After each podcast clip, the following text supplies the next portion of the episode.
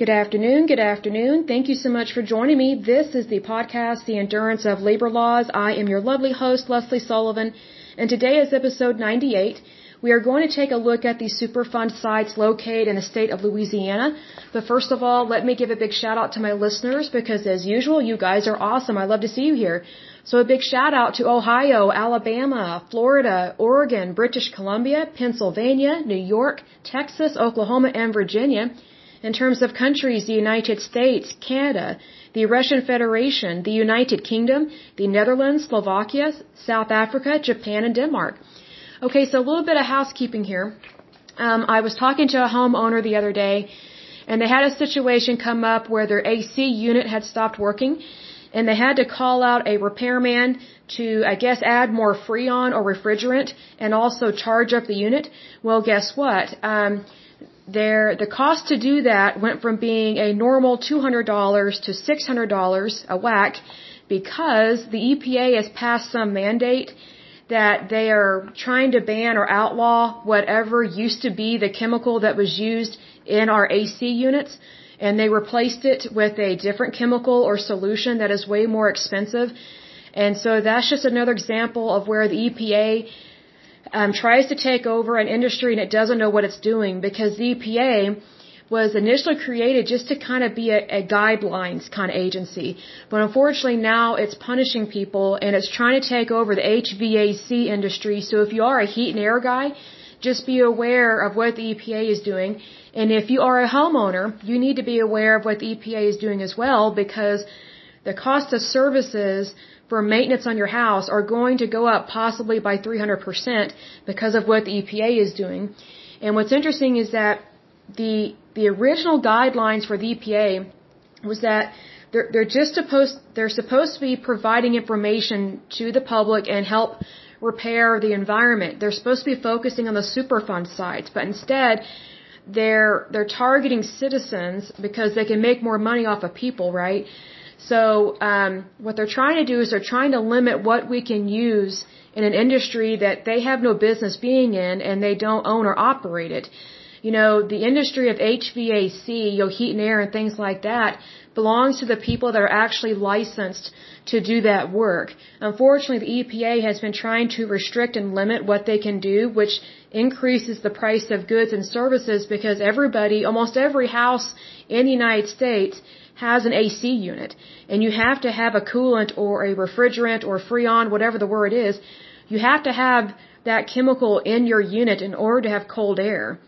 So just imagine that this is coming down the pipeline right now in the summer months, especially here in Oklahoma. I can imagine that Florida is probably feeling this pinch as well, as well as Texas and any other states that get really hot. Well, just be aware that the EPA is doing these things and it's not right.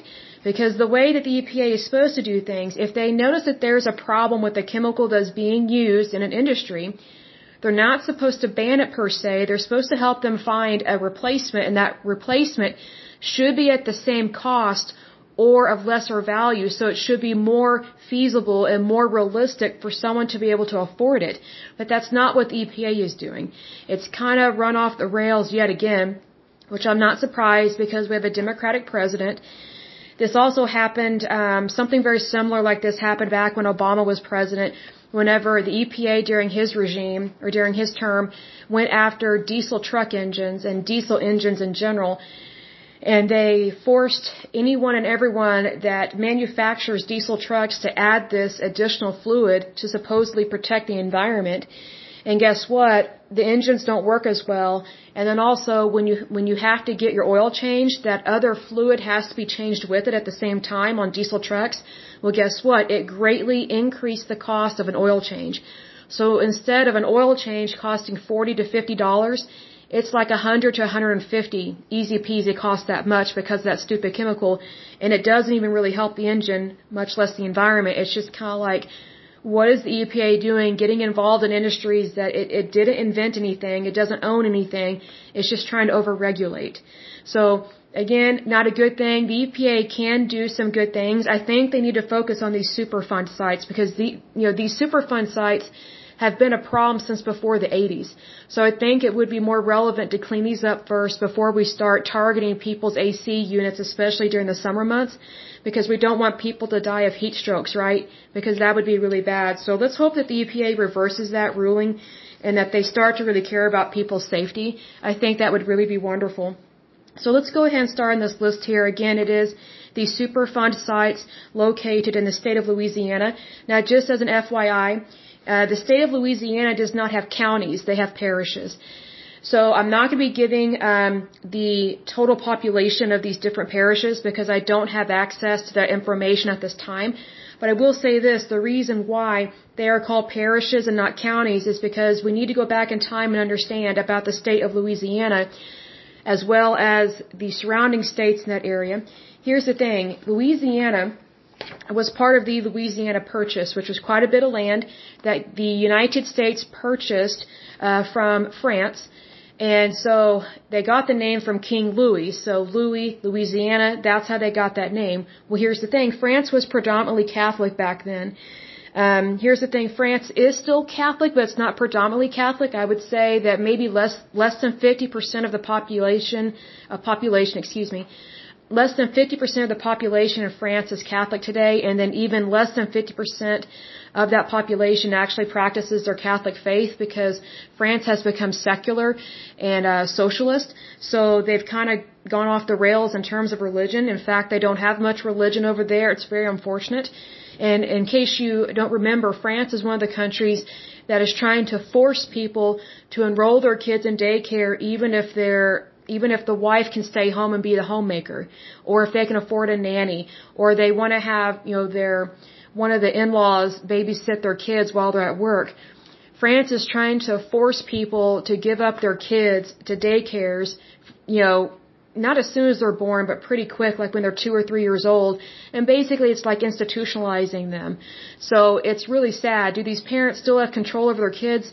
To a certain extent, but France is trying to force people that, you know, if they have children, they have to go to daycare even when they're not in school. It's really stupid. So the government is just trying to over control its citizens. So anyway, you know, needless to say, when you don't have God in your country, you, you've definitely got dictators and um, you've pretty much you suffer at the whim of whoever you vote into office. Whereas when you believe in God the Father, God the Son, God the Holy Spirit, your country is way better and you have way less tyranny. That doesn't mean your country is perfect because people are flawed, people are imperfect. But at least when people believe in in a higher authority, such as our Heavenly Father, they tend to not be secular, they tend to not be socialist, and they tend to not take people's children away from them like that.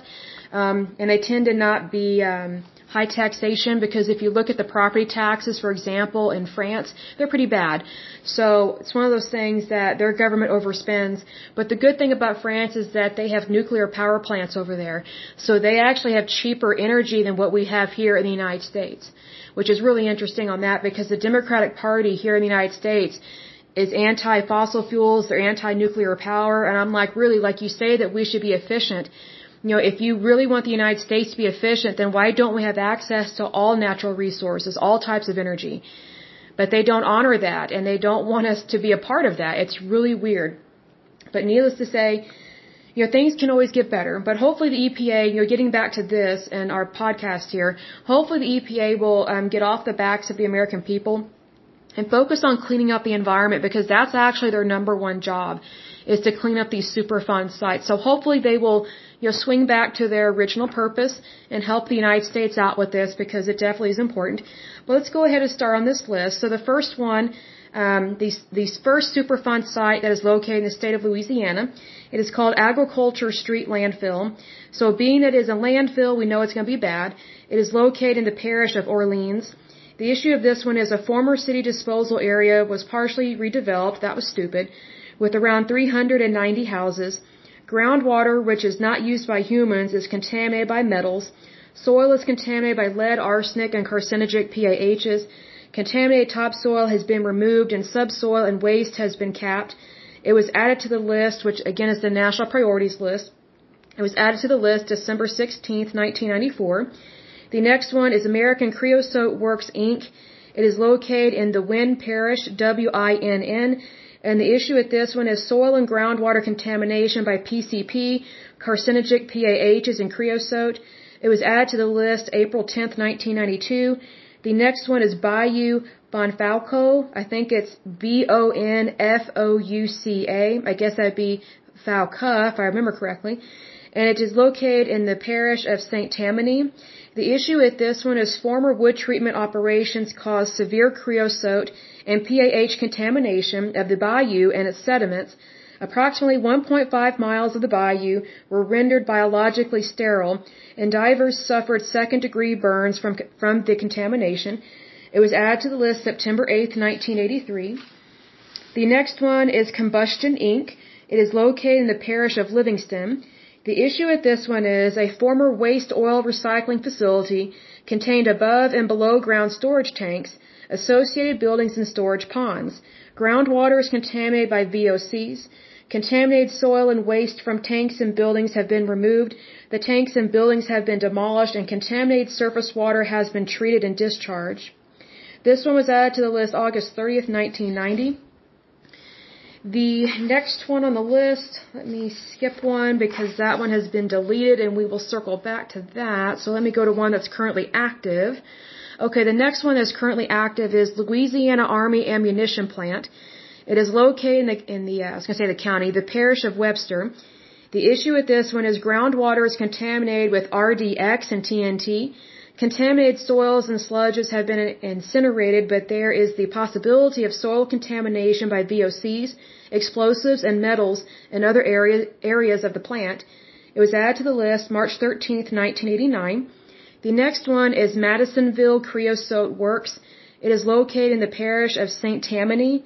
The issue with this one is soil and groundwater contamination by PAHs from a defunct wood treatment facility. Over 12,000 gallons of creosote have so far been recovered from a dense, non-aqueous phase liquid layer below the site.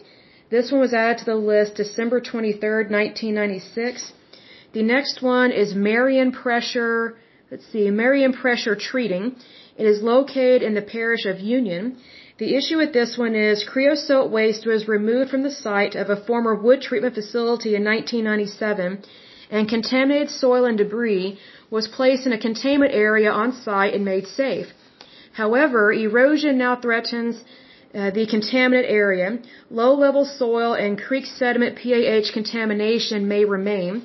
This one was added to the list February 4th, 2000. The next one is Petro Processors of Louisiana Inc.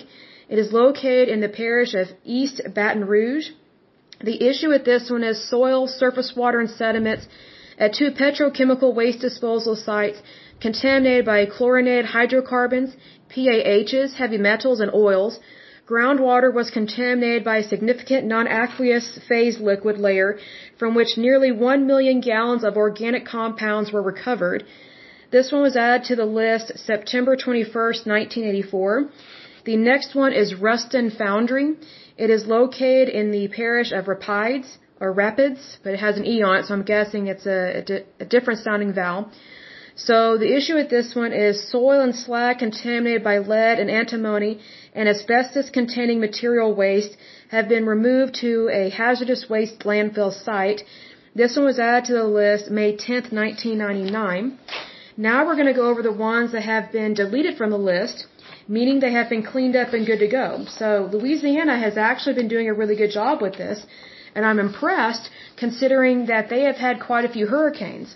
So that's real impressive that they've been able to clean up a lot of this stuff, even though they've had some really tough situations. So God bless you, Louisiana. You get a gold star for this one. This is awesome. So the first one that's been cleaned up and good to go is called Bayou Sorrel Site. It was located in Iberville. And this one was cleaned up and good to go as of September 29th, 1997. The next one that is cleaned up and good to go is Central Wood Preserving Company. It was located in East, I think it's, I think it's Feliciana, if I'm pronouncing that correctly. And that one was cleaned up and good to go as of September 18th, 2009. The next one is Cleve Reber. It was located in the parish of Ascension and it was cleaned up and good to go as of December 30th, 1997. The next one that is cleaned up and good to go is Delatte Metals. And I can't pronounce this parish, but it's T-A-N-G-I-P-A-H-O-A. It was cleaned up and good to go as of August 8th, 2005. The next one is DL Mud Inc. It was located in Vermilion Parish. It was cleaned up and good to go as of March 7th, 2000. The next one is, is let's see, this is called Dutchtown Treatment Plant. It was located in the parish of Ascension. It was cleaned up and good to go as of November 16th, uh, 1999. The next one is Gulf Coast Vacuum Services. It was located in the county of Mer- uh, Vermilion, excuse me, and it was cleaned up and good to go as of July 23rd, 2001. The next one is Mallard Bay Landing Bulk Plant. It was located in the county of Cameron. It was cleaned up and good to go as of September 19th, 2005. The next one is Old Inger Oil Refinery. It was located in the parish of Ascension. It was cleaned up and good to go as of, uh, let's see, that's going to be August 12th, 2008. The next one is PAB Oil and Chemical Service Inc. That one was located in the county of uh, Vermilion, excuse me. And that one was cleaned up and good to go as of January 3rd, 2000. The next one is Southern Shipbuilding. It was located in the, in the parish of St. Tammany. It was cleaned up and good to go as of June 16th, 1998. So that is it for the lovely state of Louisiana. I think they've done an amazing job and they've done a really good job in that they've cleaned up the messes that they, the ones they've cleaned up, they cleaned up pretty quick. They only have, you know, not too many left over, but I think Louisiana is doing really good. Um, and considering again that they've had so many tropical storms and hurricanes, I'm real impressed that they've been able to contain these Superfund sites and also get them cleaned up. So it's actually really good news there. But I will go ahead and end this podcast. But until next time, I pray that you are happy, healthy, and whole, that you have a wonderful day and a wonderful week. Thank you so much. Bye bye.